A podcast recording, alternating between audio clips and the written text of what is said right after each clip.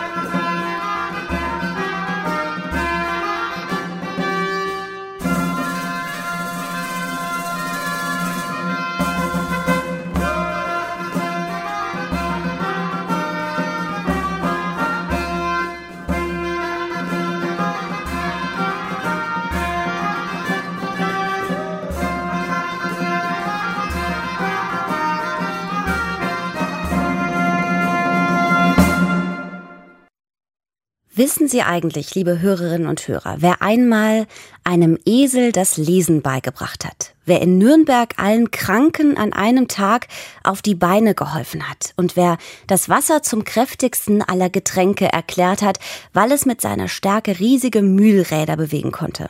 Das war derselbe Mann, der sein Pferd mit goldenen Hufeisen beschlagen ließ, auf Kosten des Königs natürlich von Dänemark, der einem Schmied, der ihn schlecht behandelt hatte, Amboss, Hammer und Zangen zusammenschmiedete, sodass der sie nicht mehr gebrauchen konnte, und der immer wieder, wenn er sich irgendwo einen neuen Streich geleistet hatte, zusehen musste, dass er schnell das Weite suchte, weil es ihm sonst an den Kragen gegangen wäre. Hm.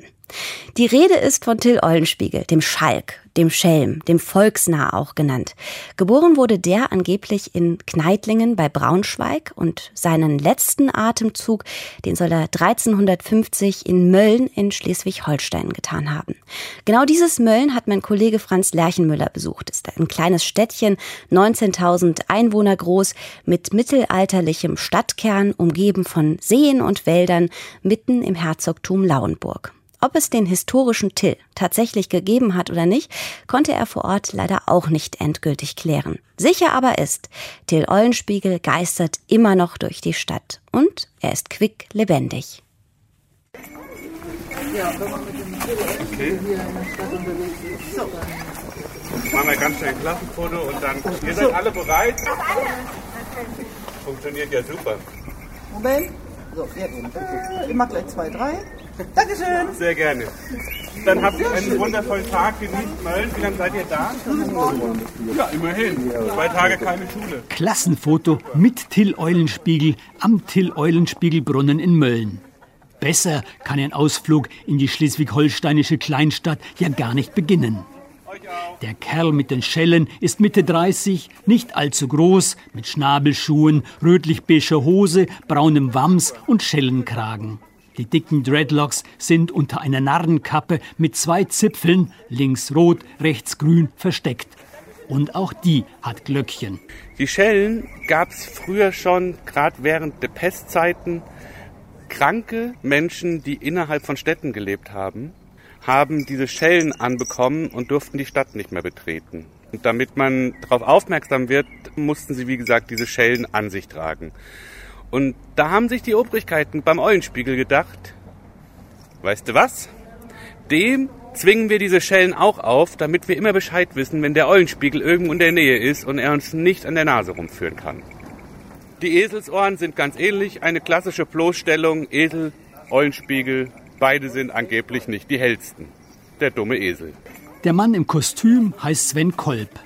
Er kommt aus Hessen, war dort zehn Jahre als Klinikclown für Kinder unterwegs und stieß 2017 im Internet auf eine Anzeige. Die Stadt Mölln suchte einen Till-Eulenspiegel. Der Vorgänger war nach 23 Jahren in den Schnabelschuhen überraschend gestorben. Somit kam es dazu, dass ich hier angerufen habe und gefragt habe, ist es euer Ernst?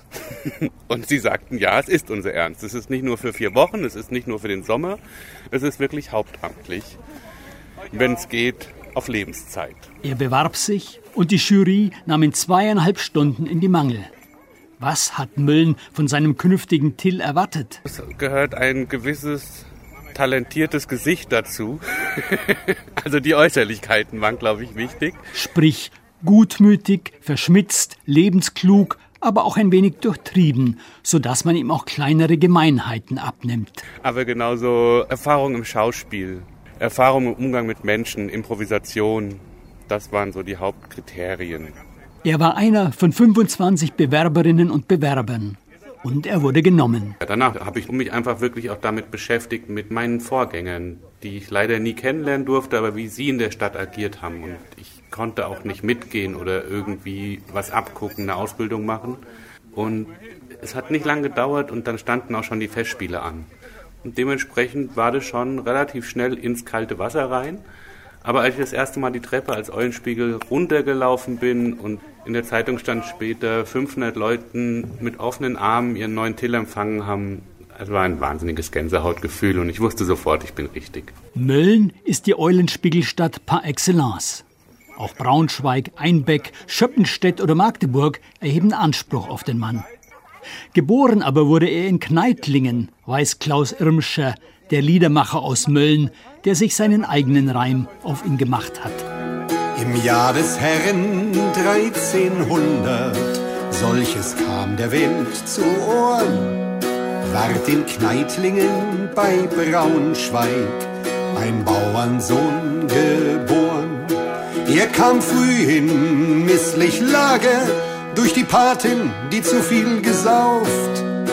Und an einem einzigen Tage ward dreimal er getauft.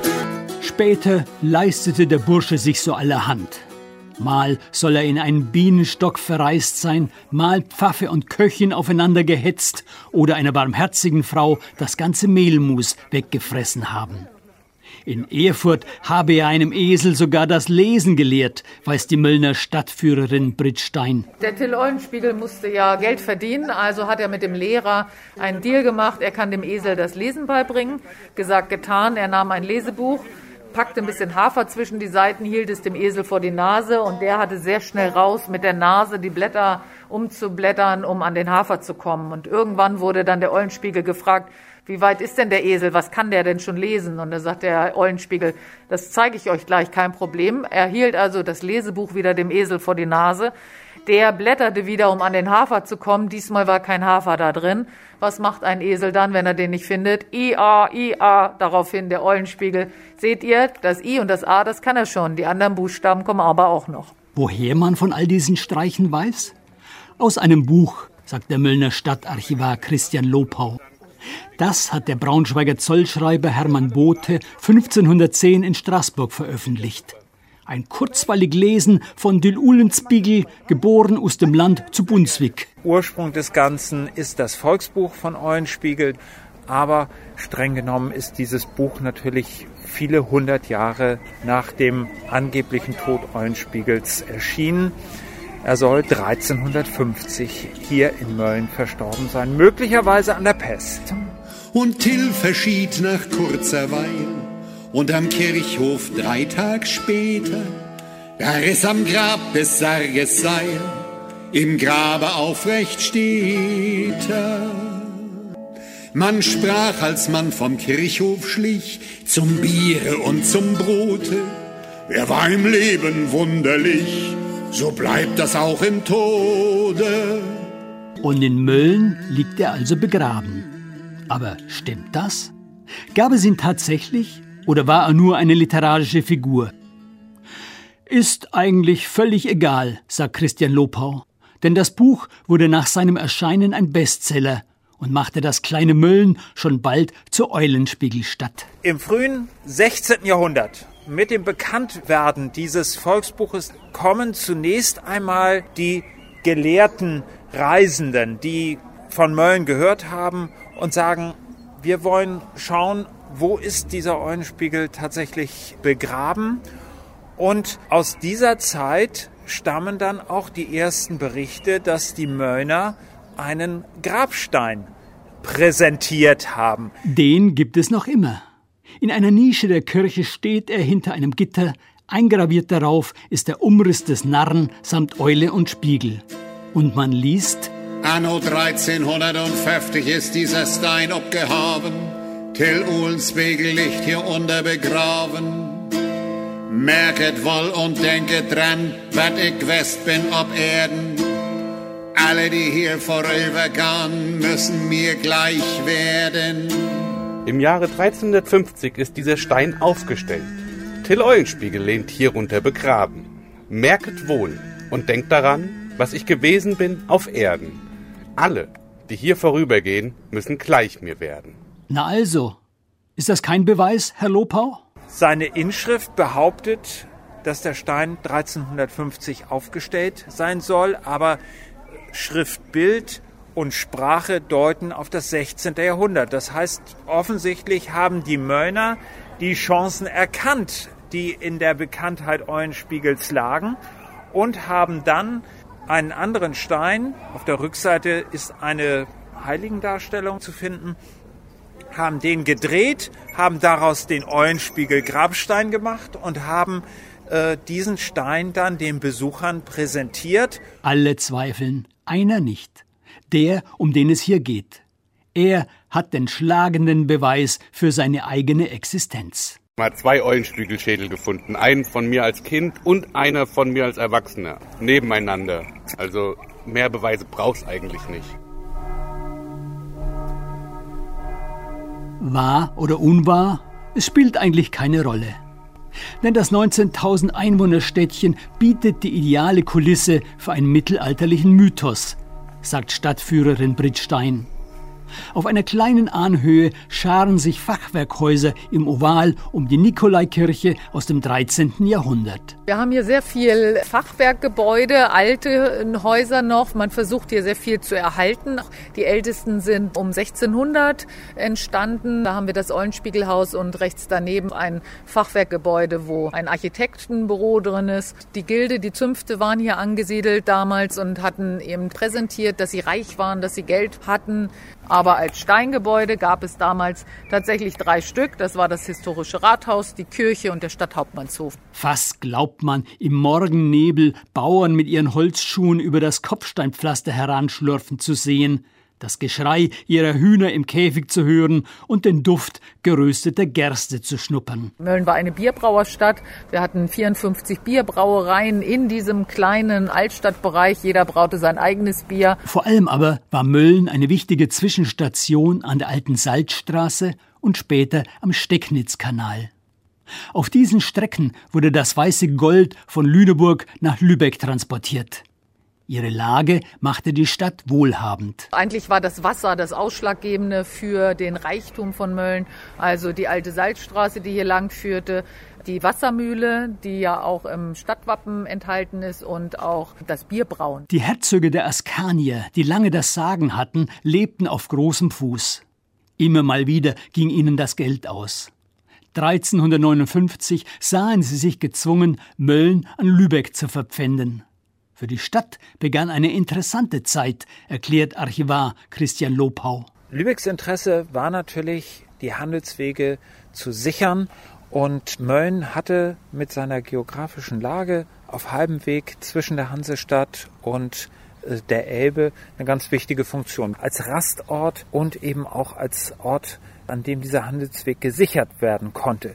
Die Lübecker haben immer darauf gedrängt, dass Mölln auch eine vernünftige Stadtbefestigung hatte und ein Historiker hat mal gesagt, Mölln war die Festung an der Salzstraße für die Lübecker. Die haben hier einen Stadthauptmann als Stadthalter in Mölln gehabt, mit entsprechend Soldaten auch. Die inneren Angelegenheiten haben die Möllner selber regeln dürfen. 1683 wurde Mölln wieder zurückgekauft.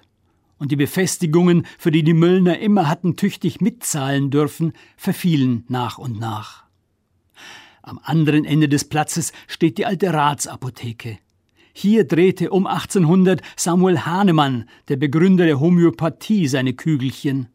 Und hier fragte viel früher auch Till einmal um Beistand. Er kam also an Mölln vorbei und es ging ihm schon sehr, sehr schlecht und er suchte halt Hilfe. Aber der Apotheker kannte ihn ja schon, hatte schon von ihm gehört.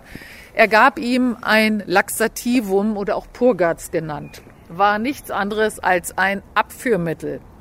Und dazu gab es ein Bett, damit er sich erholen konnte. Und damit er keinen Blödsinn anstellt, wurde er eingeschlossen. Nun wirkte irgendwann das Abführmittel. Was tut man dann? Man muss es irgendwie loswerden. Er war eingeschlossen, er kam nicht raus. Also nahm er sich das Gefäß, wo die Medizin drin war, entledigte sich und stellte es wieder ins Regal. Am nächsten Morgen kam der Apotheker, fand die Sache ziemlich anrüchig und stellte seinen ungebetenen Gast zur Rede. Und dann sagte der Till, ich weiß gar nicht, was du hast, lieber Apotheker. Also erstens, ich habe gar kein Geld, um dich zu bezahlen, aber das muss ich auch nicht, weil du hast ja die Medizin komplett wieder zurückbekommen. Und zweitens hast du noch kostenlose Werbung, dass die Medizin auch wirkt. Das wusste man damals ja auch nicht unbedingt.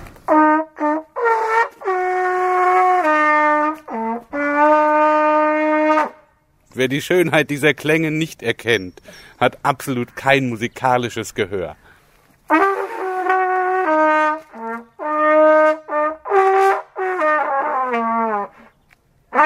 Mit einem Tusch bittet Till Eulenspiegel in sein Museum.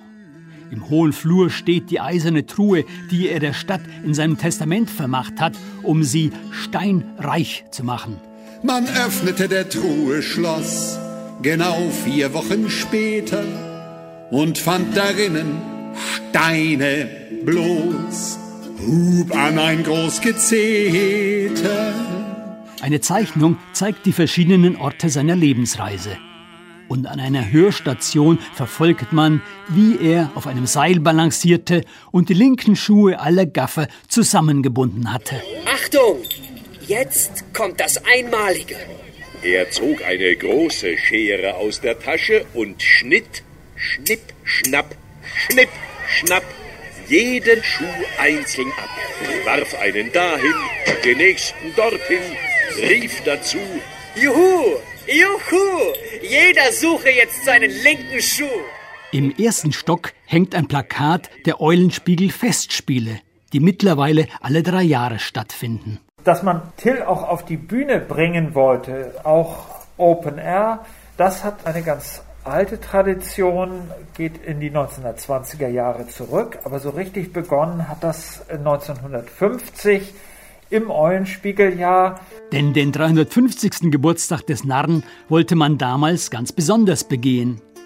Man führte ein Theaterstück unter freiem Himmel auf, man baute den Eulenspiegelbrunnen und man kam auf die Idee, einen Promi zum Ehreneulenspiegel zu ernennen. George Bernard Shaw, der schillernde irische Satiriker, schien der Richtige zu sein. Man schrieb ihm, er missverstand das Ganze und sagte begeistert zu, Ehrenbürger von Mölln, das wolle er gerne werden. Mit Ehrenbürgern allerdings tat man sich nach der Nazizeit schwer. Die Möllner grübelten und grübelten, verliehen ihnen dann aber doch mit Bauchschmerzen den Titel.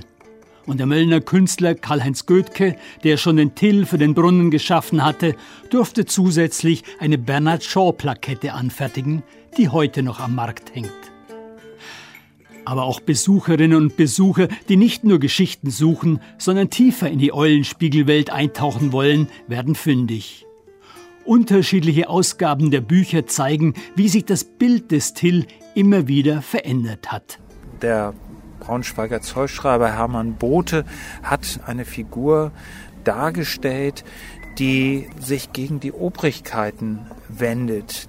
Und spätere Jahrhunderte haben diesen Eulenspiegel wieder ganz anders gesehen. Erst im 19. Jahrhundert dann eine Kinder- und Jugendbuchfigur, ein ganz niedlicher, netter Eulenspiegel.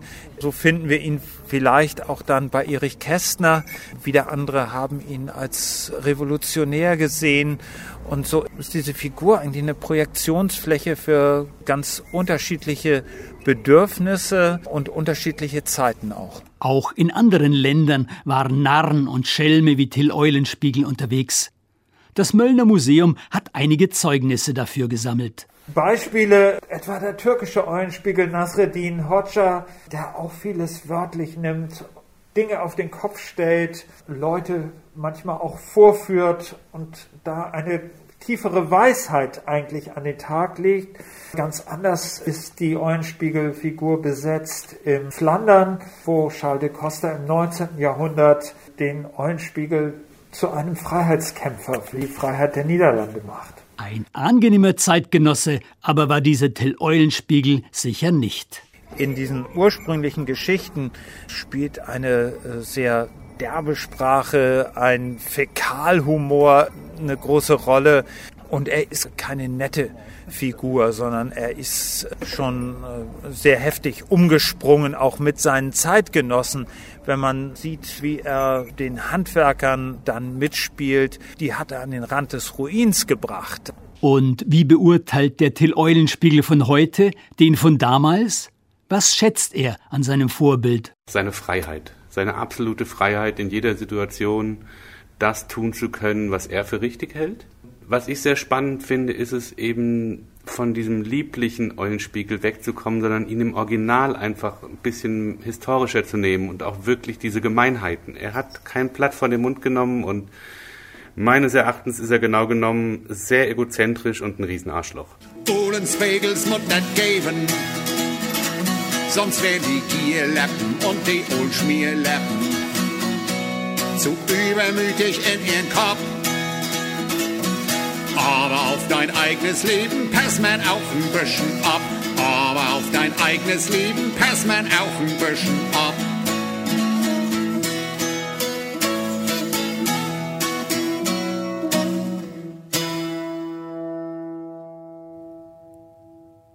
Das kleine 19.000 Einwohnerstädtchen Mölln, schlitzohrige, fröhliche, pfiffige Stadt genannt, auch wegen seiner Legende um den Bürgerschreck und Schelm Till Eulenspiegel. Der wurde zwar in Kneitlingen bei Braunschweig geboren, seinen letzten Atemzug aber, den soll er 1350 in Mölln in Schleswig-Holstein getan haben.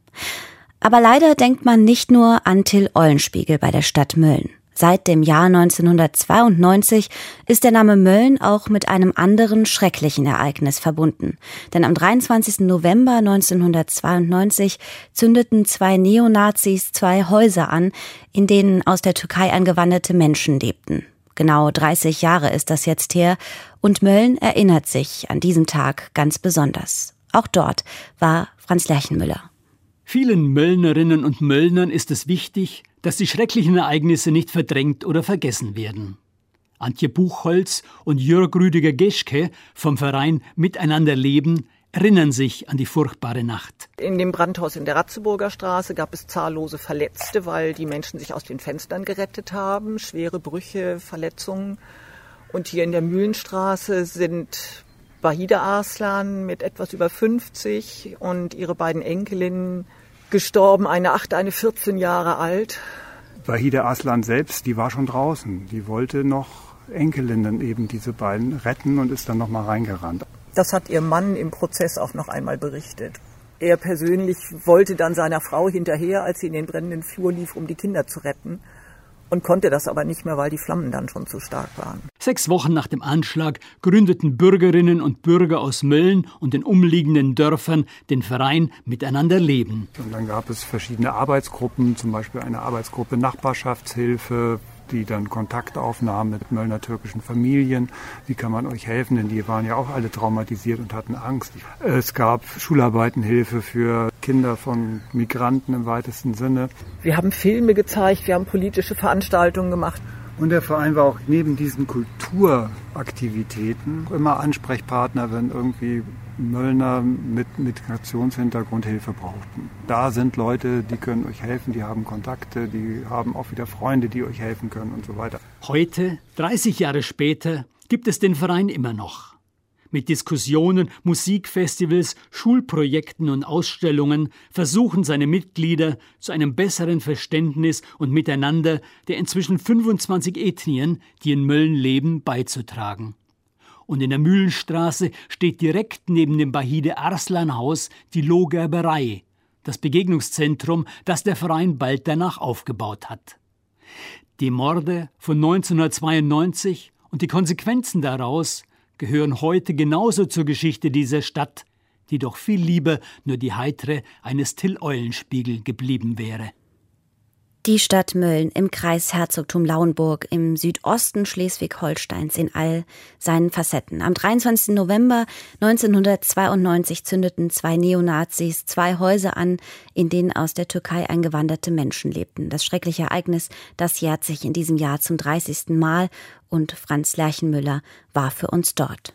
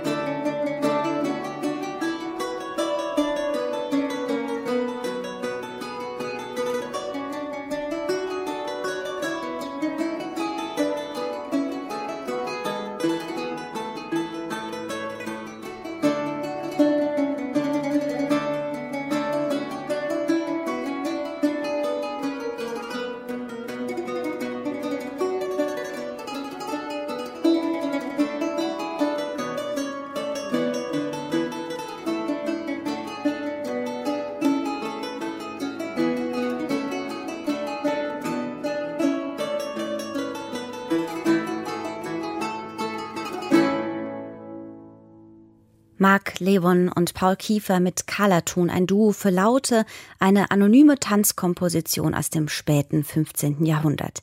Jetzt geht's gleich erstmal in die Nachrichten und danach darf ich Sie dann zum zweiten Teil des heutigen Sonntagsspaziergangs begrüßen. Dann geht's weiter raus über das Meer bis nach Südkorea, wo wir den Palast, das Blaue Haus besichtigen werden. Von dort aus geht es dann ans Mittelmeer auf die Insel Kreta. Wir schauen uns Weinbergschnecken und ihr Leben dort genauer an. Und es geht zurück in die Schweiz, genauer genauer gesagt nach Valle di Mugio, das südlichste Tal der Schweiz.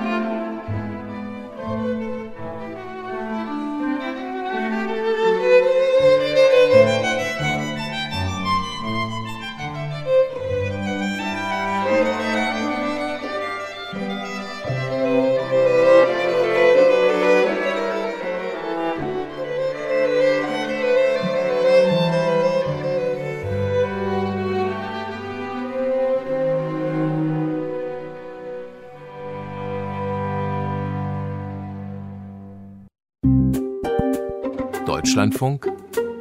Sonntagsspaziergang Nach den Nachrichten begrüße ich Sie zum zweiten Teil des Sonntagsspaziergangs mit Reisenotizen und Musik aus Deutschland und überall aus der Welt. Auch in der zweiten Stunde für Sie am Mikrofon zu Sansare.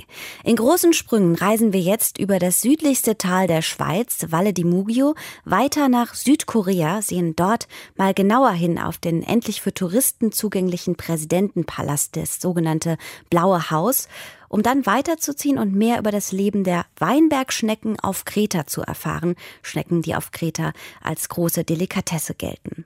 Wir steigen aber erstmal ein, reisen über Europa, über Wälder, Wiesen und Berge, überqueren Seen und Meere, überfliegen die Türkei, Iran, Indien, vorbei an Wüsten und Gebirge, weiter über China, bis wir am südlichsten Teil der Halbinsel Südkorea ankommen.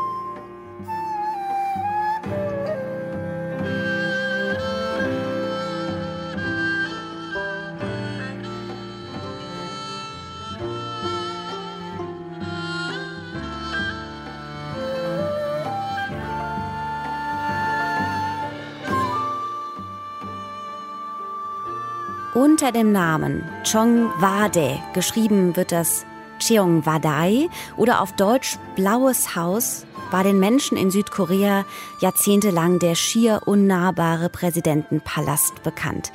Und diesen Palast darf man sich optisch erstmal so vorstellen.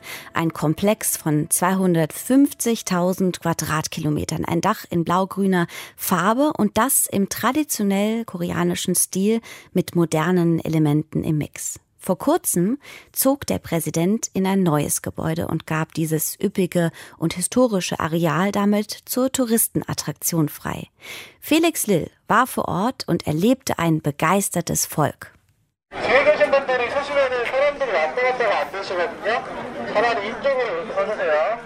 Die Sicherheitskräfte haben an diesem Sonntag viel zu tun.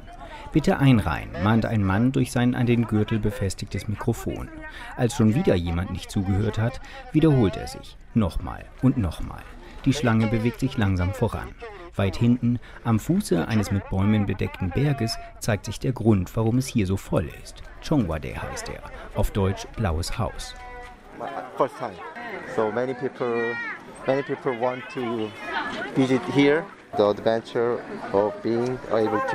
sagt der 36-jährige Gun, der mit seinen Eltern gekommen ist. Dabei spricht er eigentlich Offensichtliches aus. Jeder und jede, die heute hier ansteht, dürfte zuvor noch nicht hier gewesen sein. Denn der Zutritt zu Chongwade war über Jahrzehnte verboten. Nur der Präsident, sein Personal und geladene Gäste durften das Areal betreten. Das Areal rund um das eigentliche Gebäude, das sich durch sein blaues Dach und den blauen Anstrich auszeichnet, ist riesig. Im Herzen der südkoreanischen Hauptstadt Seoul bildet es einen krassen Kontrast. Die 10 Millionen Metropole ist von Glastürmen und Stahlbauten mit fast allgegenwärtigem Wi-Fi und diversem Hightech geprägt. Dann aber breitet sich am Fuß des Berges Bugak diese Parkanlage aus. 3,4 mal so groß wie die des Weißen Hauses in Washington ist sie. Erzählt eine über mehrere Jahrhunderte währende Geschichte der koreanischen Politik. Entsprechend pompös kommt das Ganze daher. Vorne liegt der Gyeongbok-Palast, der in der von 1392 bis 1910 reichenden Joseon-Dynastie der wichtigste war. Dahinter beginnen die minutiös gepflegten Grünflächen des Blauen Hauses. I think very good because uh, very reasonable. Yes, so I think very good. I think uh, it take up the unnecessary large space sagt Gun, der sich in der Schlange langsam voranbewegt. Erst seit Mai dürfen alle Personen, die sich zuvor angemeldet haben, das Gelände betreten. Der im März gewählte Präsident Yoon Suk-yeol hatte in einem populistisch geführten Wahlkampf versprochen, Chongwade zu einem Ort der Öffentlichkeit zu machen. Indem er die Anlage als etwas Imperiales verhöhnte, erklärte sich Yoon zum Mann des Volkes. Als Yoon die Wahl gewonnen hatte, zog er dann als eine seiner ersten Amtshandlungen im Mai in ein anderes Gebäude, das zuvor zum Verteidigungsministerium gehört hatte. Chongwade ist jetzt eine Touristenattraktion. high security.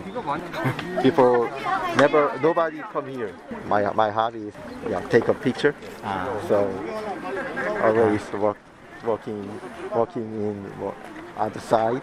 Yes, try to, try to close in Chongade, and I, I was I was taking picture in, in Chongade. Hmm. Yes. Inspection, um, my security number. Oh. Der Palast hat eine bewegte Geschichte. Mit der koreanischen Teilung nach dem Zweiten Weltkrieg wurde er zum Sitz des südkoreanischen Präsidenten. 1968, 15 Jahre nach dem Waffenstillstand, der den Koreakrieg zwischen Nord und Süd beigelegt hatte, drangen nordkoreanische Agenten auf das Gelände. Sie wollten den südkoreanischen Militärdiktator Park Chung-hee ermorden. Nach diesem letztlich erfolglosen Anschlag wurde die Anlage streng beschützt. Zu schade, denken viele Besucher. Vor allem die Älteren, die diverse Krisen Koreas miterlebt haben, sind heute sichtlich aufgeregt. Mal wollen sie sich in der Schlange etwas vordrängeln. Und wenn plötzlich ein Absperrband ausgezogen wird, um den Ansturm zu managen, wird um seinen Platz gestritten.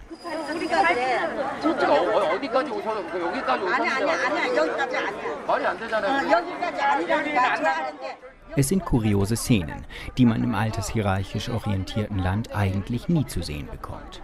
Die vor allem jungen Aufpasser, die die Menschenflüsse organisieren sollen, rufen die überwiegend älteren Besucherinnen zur Ordnung.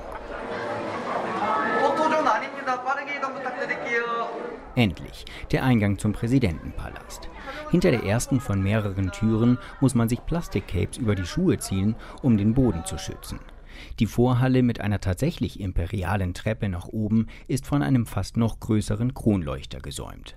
Zunächst geht es aber rechts herum im Erdgeschoss zu den ersten Besprechungssälen. Vor allem die älteren Besucher schmeißen sich in Pose vor Wandgemälden und aufgestellten Flaggen, die sie aus dem Fernseher kennen. Beim Gang die große Treppe hinauf wartet auf der rechten Seite das Oval Office, das Büro des Präsidenten.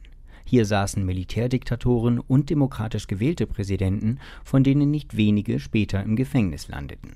Koreas Aufstieg vom Armenhaus zur Industrienation und der Wandel von Diktatur in eine Demokratie wurden hier verwaltet. Der Andrang ist groß. Seniorinnen zücken ihre Smartphones und machen Selfies.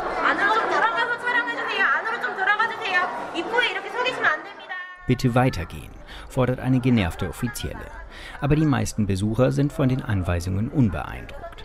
Nach ungefähr zehn Minuten ist der Rundgang durch den Präsidentenpalast auch schon vorbei. Hat er sich gelohnt?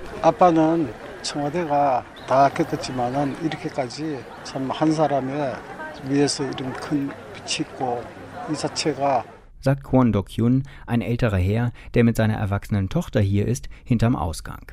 Zwar seien die interessantesten Gegenstände wie Akten und persönliche Möbel offenbar aus dem Gebäude herausgeräumt worden, alles wirke etwas leer, aber trotzdem. 한편으로는 국민과 참 멀어지는 데 하나 있지. 지금은 아주 그 민주주의지. 그리고 그 박정희 같은 경우는 대한민국 근대화의 초석을 만든 사람이고 in Zukunft soll ohnehin die gesamte Anlage Menschen anlocken. Die Regierung hat angekündigt, dass hier bald Konzerte und andere Open-Air-Events stattfinden werden. Das Imperiale, das diesem einst streng beschützten Ort derzeit schon noch anzumerken ist, wäre dann wohl verflogen. Den Menschen in Korea scheint es zu gefallen. Unter dem Namen Chongwade, auf Deutsch so viel wie Blaues Haus, war Menschen in Südkorea jahrzehntelang ein Präsidentenpalast bekannt, der für Touristinnen und Touristen schier unnahbar war. Jetzt aber ist der Komplex frei für Touristen und Felix Lill war für uns dort. Bleiben wir noch einen Moment in der Region und ich freue mich mit Ihnen gemeinsam in eine besondere Aufnahme zu hören. Wir hören einen koreanischen Popsong der 60er Jahre. Und dabei sehen Sie mir jetzt bitte die Aussprache nach. Eung Bagul Yamae singen von dem Samcheonpo Girl. Das heißt so viel wie das Mädchen aus der Hafenstadt an der Südküste Koreas.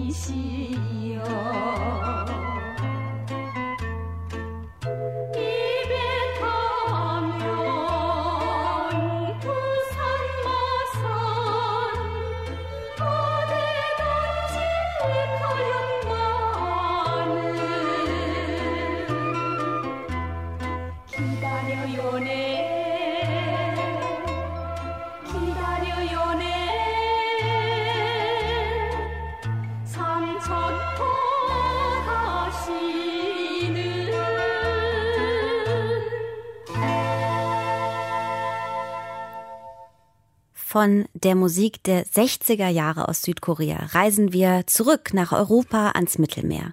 Bevor es auf die Insel Kreta geht, kommen wir zunächst musikalisch an mit Sokrates Xenopoulos, Under the Rose Tree, eine instrumentale Fassung eines griechischen Liebeslieds. Dabei spielt Xenopoulos auf der kretischen Lyra, ein kleines Streichinstrument ähnlich wie der persischen Kamanche, begleitet von Piano und Kontrabass.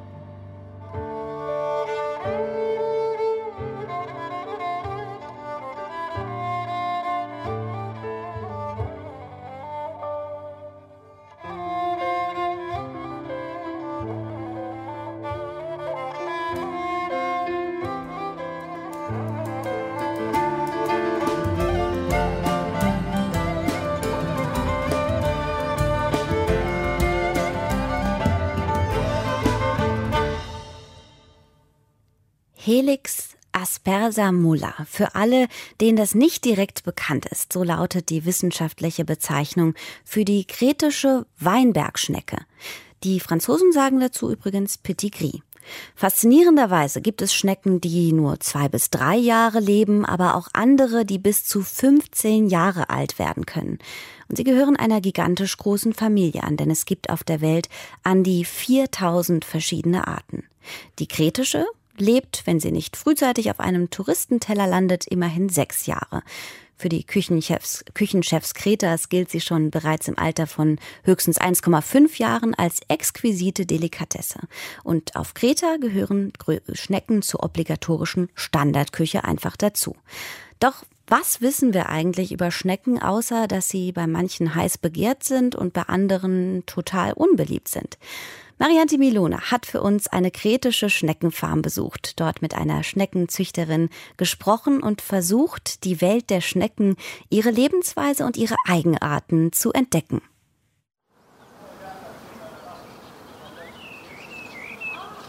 Auf einem Straßenschild lacht mir eine fröhlich blickende Schnecke entgegen. Rechts und links von ihr sind Blumen gemalt. Über ihrem Schneckenhaus fliegen ein gelber und ein roter Schmetterling. Mit großen Lettern geschrieben der Hinweis Schneckenfarm und Vergnügen in vier Kilometer. Ausgeschlossen so den Weg zu Vassozichoridus Schneckenfarm zu verpassen. Die Schilder führen mich von der asphaltierten Straße weg zu einem verwachsenen Feldweg hinein. Je näher ich komme, umso kleiner ist die Zahl auf den Schildern entlang der Strecke. Bis schließlich dann auf einem letzten Finish, Ende zu lesen ist. Ich habe die Schneckenfarm in Tilissos, südwestlich von Kretas Hauptstadt Heraklion, erreicht. Hier an dieser Stelle findet die Schneckenzucht unter freiem Himmel statt. Sagt Vasso unmittelbar nach der Begrüßung. Sie hebt eine Leinendecke und große Steine hoch. Steine gibt es in der Natur Kretas ja zu Genüge. Und die Schnecken liegen gerne darunter, weil sie vor der Hitze und den wilden Tieren geschützt sind. Wir haben kleine Bereiche mit Steinhaufen und Steinreihen geschaffen und diese dann mit Heu und mit Naturstoff abgedeckt. Wir befinden uns damit noch in der Experimentierphase. Aber wir können jetzt schon sagen, dass die Schneckenzucht unter freiem Himmel gut funktioniert und ca. 500 bis 600 Kilogramm mehr Schnecken im Jahr erbringt als im geschlossenen Gelände nebenan. Vorsichtig deckt Vasso die Steine mit Heu und einer Leinendecke wieder zu. Sie und ihr Mann Stavros sind vor 15 Jahren aus dem städtischen Alltagsleben ausgestiegen. Sie war Sozialarbeiterin, er Koch. Auf dem Land, das Stavros vom Großvater geerbt hat, fing alles an. Das war zu einer Zeit, als andere gerade mit der Schneckenzucht Schluss machten, weil die Arbeit weder attraktiv noch lukrativ erschien. Obwohl Schnecken traditionell zur obligatorischen Inselküche gehören und die Touristen sie als Spezialität zu schätzen wissen. Und tatsächlich ist der Bedarf an Schnecken in den letzten Jahren stark angestiegen. Vasso und Stavros bleiben auf ihren Schnecken schon lange nicht mehr sitzen. Auf ihrer Schneckenfarm geht es aber weniger um Vermarktung, eher darum, in die unbekannte Welt der Schnecken einzusteigen. Damit auch ich mehr darüber erfahre, führt mich Vasso in das überdachte Schneckengehege hinein. Λοιπόν, είμαστε μέσα σε ένα δικτυοκήπιο. Ένα θερμοκήπιο, όπως τα θερμοκήπια που ξέρουμε, αλλά δεν είναι ντυμένο με νάιλον. Hier ist es wie in einem Gewächshaus, das aber nicht mit Plastik verschlossen, sondern mit einem schattenspendenden Netz versehen ist. Das Netz auf dem Dach spendet 90 Prozent Schatten, das Netz der Seitenwände 75 Prozent. Das ist wichtig, weil unsere Farm ungeschützt der Sonne ausgesetzt ist. Τα πλαϊνά είναι ντυμένα με δίχτυ σκίας 75% για να έχουμε και φρέσκο αέρα μέσα στο εκτροφείο. Anfang Mai geht ein angenehmer Luftzug durch den Innenraum. Überall sehe ich kleine eingezäunte Parzellen, wie Sandkästen auf einem Kinderspielplatz sehen sie aus, mit vielen Schnecken auf dem Boden. Die meisten aber sitzen auf quer über dem Boden hängenden Stangen. Diese hat Vasso selbst von den sumpfigen Seen und Flusslandschaften Kretas gesammelt. In jedem Kasten liegen ca. 30 Nester, die aus wilden Baststangen angefertigt sind. Die Schnecken essen und paaren sich zwar auf dem Boden, steigen später aber immer auf die Stangen hinauf. Wie kleine Versammlungsorte in einem antiken Stadion wirken die schräg angelegten Bambusstangen auf mich. Dort bleiben die Schnecken allerdings nur außerhalb der Paarungszeit sitzen. Die Weltmeister der Fortpflanzung halten sich nämlich von September bis November bis zu 24 Stunden auf dem Boden auf und kümmern sich ausschließlich um die Aufrechterhaltung ihrer Art. Eine ziemlich verausgabende Prozedur, erklärt Vaso. Genetisch gehören Schnecken zu den Hermaphroditen. Sie sind also Zwitter, was nichts anderes heißt, als dass sie ein weibliches und ein männliches Geschlechtsteil besitzen. Ihr Organismus kann damit gleichzeitig zeugen und gebären. Sie brauchen allerdings immer einen Partner, um sich gegenseitig zu befruchten.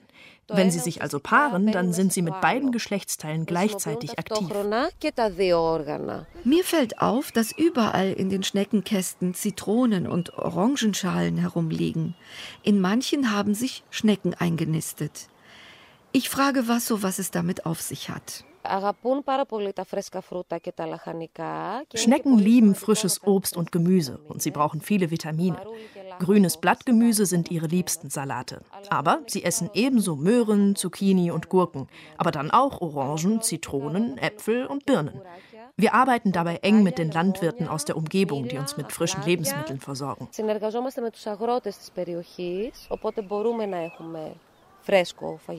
Aufnehmen kann ich es nicht, aber wenn es leise wird im Gehege, ist ein leises und dumpfes Geräusch zu hören.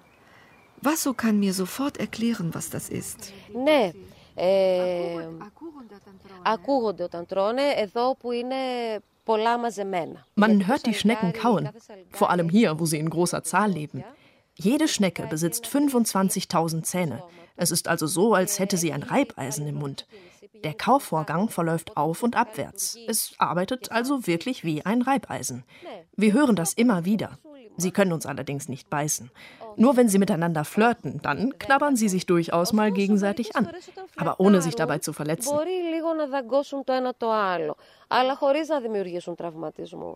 Wenn das Wetter mitspielt, dann züchtet Vasso ganze sechs Tonnen Schnecken im Jahr. Das hört sich zwar sehr viel an, aber der Bedarf nach frischen Schnecken in den Restaurants der Insel kann sie damit noch lange nicht abdecken. Ich werde mal zu meinen Gästen gehen. Ich mache jetzt das Tor zu. Zum Schluss lädt sie mich ein zu bleiben. In der Zwischenzeit sind noch andere Gäste gekommen. Wir sitzen in ihrem kleinen Gartenhäuschen und schauen ihr zu. Sie greift in einem großen Behälter und füllt sich einen ganzen Topf mit Schnecken voll. Und ich ahne, was nun folgt.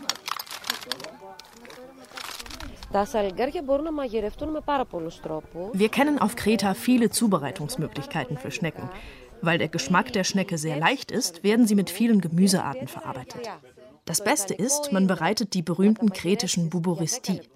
Dafür koche ich sie zunächst für zwei bis drei Minuten. So löst sich ihr Schleim und sie sind frei von Keimen. Die übrigen sieben Minuten können Sie dann gut in der Pfanne verbringen in Gesellschaft mit Olivenöl, Salz und Rosmarin, dann mit ein wenig Essig oder Wein ablöschen.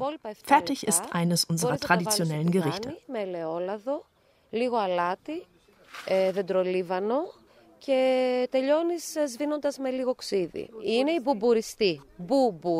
Soll man Schnecken essen? Muss man sie mögen? Diese Fragen kann nur jeder Mensch für sich allein beantworten. Doch was für die Zubereitung in der Küche unbrauchbar ist, nämlich das Schneckensekret, gilt bei Dermatologen als wichtiges Heilmittel. Die Kosmetikindustrie hat den Schneckenschleim längst für sich entdeckt. Er ist reich an Kollagen und damit zellenaufbauend. Auf die menschliche Haut verteilt heilt er Ekzeme, Narben, Verbrennungen und vermindert die Faltenbildung. Insofern kann ich das als Empfehlung an alle so weitergeben. Oder man darf es der Schneckenzüchterin Vasso nachmachen. Jeden Tag setzt sie ein paar Schnecken auf ihre Hände. Besser als eine ordinäre Handcreme, meint sie, wäre das allemal Die kretische Weinbergschnecke, auch dermatologisch sehr, sehr interessant, aber vor allen Dingen eins, Delikatesse auf Kreta und ein faszinierendes Tier, das bis zu 15 Jahre alt werden kann. Marianne Milona hat für uns eine Schneckenfarm auf der griechischen Insel besucht. Liko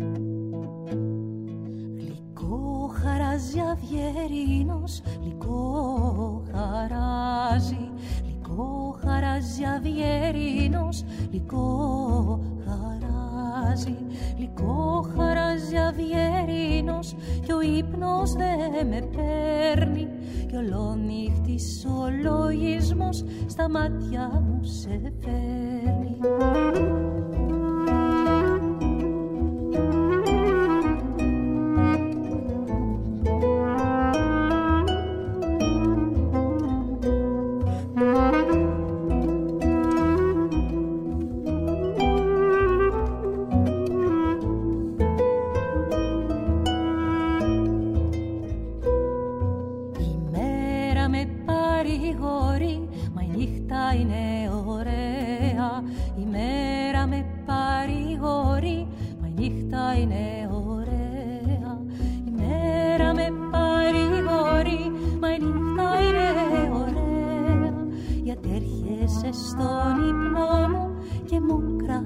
parea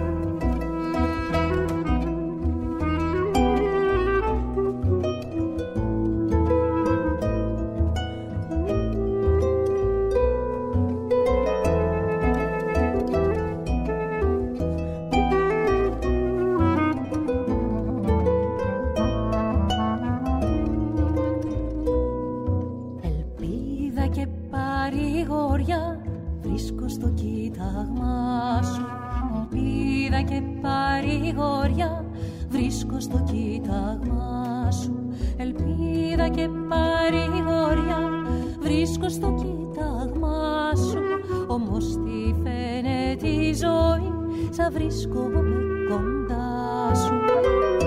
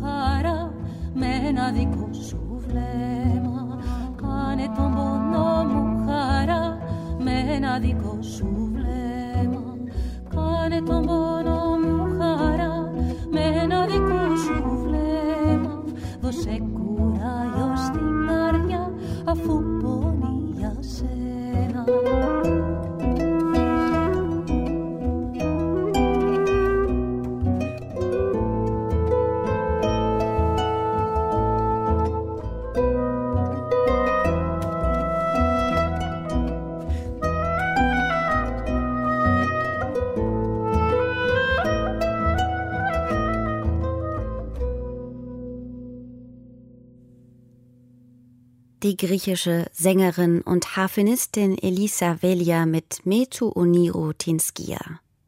Mit dem Titel Schönste Landschaft der Schweiz wurde das Valle di Mugio im Tessin 2014 von der Schweizer Stiftung Landschaftsschutz ausgezeichnet. Hm, nicht verwunderlich, denn im südlichsten Tal der Schweiz, da liegen Dörfer malerisch verteilt an den Berghängen und sind nur über schmale Straßen zu erreichen. Aber wie in vielen anderen strukturschwachen Gegenden kämpft man auch hier gegen die Abwanderung, hofft, diese mit sanftem Tourismus stoppen zu können. Sabine Löbrig war im südlichsten Tal der Schweiz unterwegs. Kaum zu glauben, dass nur rund zwölf Kilometer zwischen dem quirligen Mendrisio kurz vor der italienischen Grenze und dem Dörfchen Moggio im gleichnamigen Tal liegen. Gerade hat der kleine gelbe Postbus die Hauptstraße verlassen und es geht in Kurven stetig bergauf. Links Felswände oder dichter Wald, rechts der Abhang und ab und zu gibt es einen Stopp in einem kleinen Dorf, auf dessen Hauptstraße selbst der Minibus fast zwischen den Häusern stecken zu bleiben scheint. Schließlich ist Muggio erreicht. An der Bushaltestelle wartet Marc Bartogliati vom Museo Etnografico. Wir sind in Muggio. Früher war der, der größere Dorf im Tal. Heute natürlich ist alles äh, ein bisschen anders. Im 18. Jahrhundert, 19. Äh, Jahrhundert, das waren noch hier äh, ungefähr 800 äh, Menschen, natürlich zerstreut in, in Landschaft, nicht nur in, äh, in diesem Dorf, aber auch in kleine Dörfer äh, in der Nähe. Ja, das war wie eine Konstellation von Ortsnamen, wie eine, ein, ein kleines Welt. Vom früher so trubligen Zentrum des Tals ist heute in Mojo nicht mehr viel zu spüren. Kaum ein Mensch ist in den engen Gässchen unterwegs, einige Häuser neigen sich bedrohlich altersschief nach vorn. Andere wiederum fallen mit Balkonen und Verzierungen über Fenstern und Türen auf. Im 17. und 18. Jahrhundert war so mancher Mann aus dem Tal nach Italien gegangen, hatte sich dort als Stuckateur oder auch als Architekt einen Namen gemacht. Später kehrten die erfolgreichen Auswanderer zurück, bauten sich stattliche Häuser und sorgten auch dafür, dass die Kirchen in den Dörfern des Tals eher denen in großen Städten ähneln. Zum Beispiel San Lorenzo in Muggio mit der hellblauen, stuckverzierten Fassade und den Deckengemälden im Inneren. Das ist imposant und äh, wir verstehen das als Zeugnis von, äh, von einer Retour-Einwanderung. Sie hatten immer äh, sehr starke Wurzel hier im Dorf. Ein Teil der Familie äh, blieb hier und äh, ein Teil war in, äh, in Ausland tätig. Und natürlich, äh, sie hatten auch äh, ziemlich viel Geld. Wir lassen Mojo hinter uns, laufen an Weiden vorbei, auf denen ein paar Ziegen grasen. Eine Brücke führt über das munter dahinrauschende Flüsschen Breggia, das in Italien entspringt, sich durch das gesamte Mojo-Tal in der Schweiz schlängelt und schließlich in den italienischen Comer mündet. Früher gab es entlang des Flusslaufs 25 Mühlen. In denen wurden nicht nur Getreide und Mais gemahlen, sondern auch Kastanien, die zuvor in einem sogenannten Gra, einem kleinen Steinhäuschen über Rauch getrocknet wurden. Und zu fast jedem Dörfchen gehörte eine sogenannte Selve, ein kleines Wäldchen mit Edelkastanien, erzählt Marc Bartoliati. Wir sind in Tür, ist eine kleine Siedlung und hier oberhalb von dieser Siedlung gibt es eine Kastanienselve, sehr schön und äh, noch äh, betrieben, noch äh, unterhalten, mit diesen großen Bäumen, mit Gras unten. Früher gab es mehrere Nutzungen. Das war eine Weide, war natürlich Kastanien für die, für die Kastanienproduktion für Hessen und auch äh, noch äh, für Holz und Laubblätter als Streu im Stall. Imposant ragen die alten Kastanienbäume empor, bilden mit ihren Kronen ein dichtes Dach, das uns vor dem jetzt einsetzenden Regen schützt. Durch dichten Wald geht es weiter schmale Pfade entlang bis zu einem kleinen Seitental. Mark macht hier auf kreisförmige Strukturen im Boden und auf uralte Reste von Holzkohle aufmerksam. Die Köhlerei sei ein wichtiger Erwerbszweig im Valle di Muggio gewesen, sagt er. Die hier produzierte Holzkohle exportierte man bis in die großen Städte der Lombardei. Auch dieses Gewerbe sorgte für Wohlstand im Tal. Doch diese Zeiten sind lange vorbei. In den vergangenen Jahrzehnten haben viele Jüngere die Region verlassen und so manches einst stattliche Haus steht leer. Zum Glück gilt das aber nicht für die Mühle von Bruzzella, die zum ersten Mal urkundlich im 13. Jahrhundert erwähnt wurde. Das stattliche Gebäude liegt an einem alten Saumpfad zwischen den Dörfern Cabio und Bruzzella, wurde 1996 als Außenposten des Ethnographischen Museums wiedereröffnet. Den Betrieb am Laufen hält die Deutschschweizerin Irene Petralia. Mit ihrem Team verarbeitet sie jährlich rund 20 Tonnen roten Tessiner Mais zu Mehl. Dass sie einmal eine Mühle leiten würde, hätte sie sich früher kaum vorstellen können. Aber aufgeschlossen gegenüber Neuem sei sie immer gewesen, sagt sie. Aber ich denke, ein bisschen mit Gefühl und weil man keine Angst hat und so. Ich habe gedacht, ja, probieren wir mal, also wenn es so geht. Das Prinzip muss man ja verstehen und dann äh, probieren und eigentlich ist es einfach. Die ersten Malversuche seien ganz schön daneben gegangen, erinnert sich Irene schmunzelnd. Das aber ist lange her. Längst ist die Mühle nicht nur beliebtes Ziel für Wanderer und Schulklassen, sondern auch ein Stück gelebte Tradition. Ein Element, das sich mit anderen historischen Gebäuden im Tal, mit den alten Schneekellern, den Nevere oder den Roccoli, den früheren Türmen für den Vogelfang, zu einem vielschichtigen Mosaik zusammensetzt. Das Museo Ethnographico organisiert geführte Wanderungen zu all diesen Orten. Manchmal gibt es auch Kulturveranstaltungen, zum Beispiel ein Konzert in einem restaurierten Roccolo. Und dann wäre da noch die gastronomische Seite. Da kommt Oscar Pifaretti ins Spiel. Er hat nach Jahren im Ausland die Osteria seiner Eltern in Scudellate, einem kleinen Dorf ganz am Ende des Tals, übernommen. Bis in die 1950er Jahre zählte das Dorf noch rund 150 Bewohner, doch dann seien es immer weniger geworden, sagt Oskar. Und äh, nachher sind alle weg, unten beim SBB oder Post oder Banken, unten Chiasso, Mendrisio, Lugano, ja. Und jetzt, äh, also meine Eltern leben noch hier und sonst die anderen sind äh, 75, 80 Jahre alt. Es sind viele junge Leute weggegangen. Jetzt vielleicht kommt jemand zurück im Tal. Wir geben Arbeit für äh, fünf, sechs Leute und sind Junge und sind in, äh, in Mujotal zurückgekommen zum Leben. Oskar hat gemeinsam mit anderen Akteuren aus der Region Fördergelder beim Kanton und bei der Stiftung Schweizer Berghilfe beantragt. Das ehemalige Schulhaus in Skudellate ist jetzt eine modern ausgestattete Jugendherberge. Ein weiteres altes Gebäude wird gerade zum Gästehaus umgestaltet. Sanfter Tourismus im Mujotal Das bedeutet nicht nur Arbeitsplätze oder den Zuzug junger Familien, sondern auch eine neue Wertschätzung der eigenen Geschichte und Traditionen.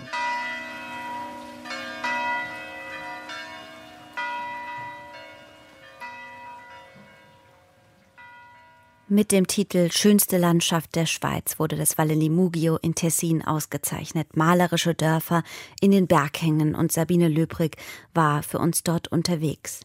Die schweizerische Folksängerin Corinne Corcellas singt auf Rätoromanisch. Ihr Schuhe, ihr treuesten Freunde. Ihr tragt mich, wohin ich auch gehe. Ihr kennt wie von selbst meine Wege. Bei Sonne, Wind, Regen und Schnee.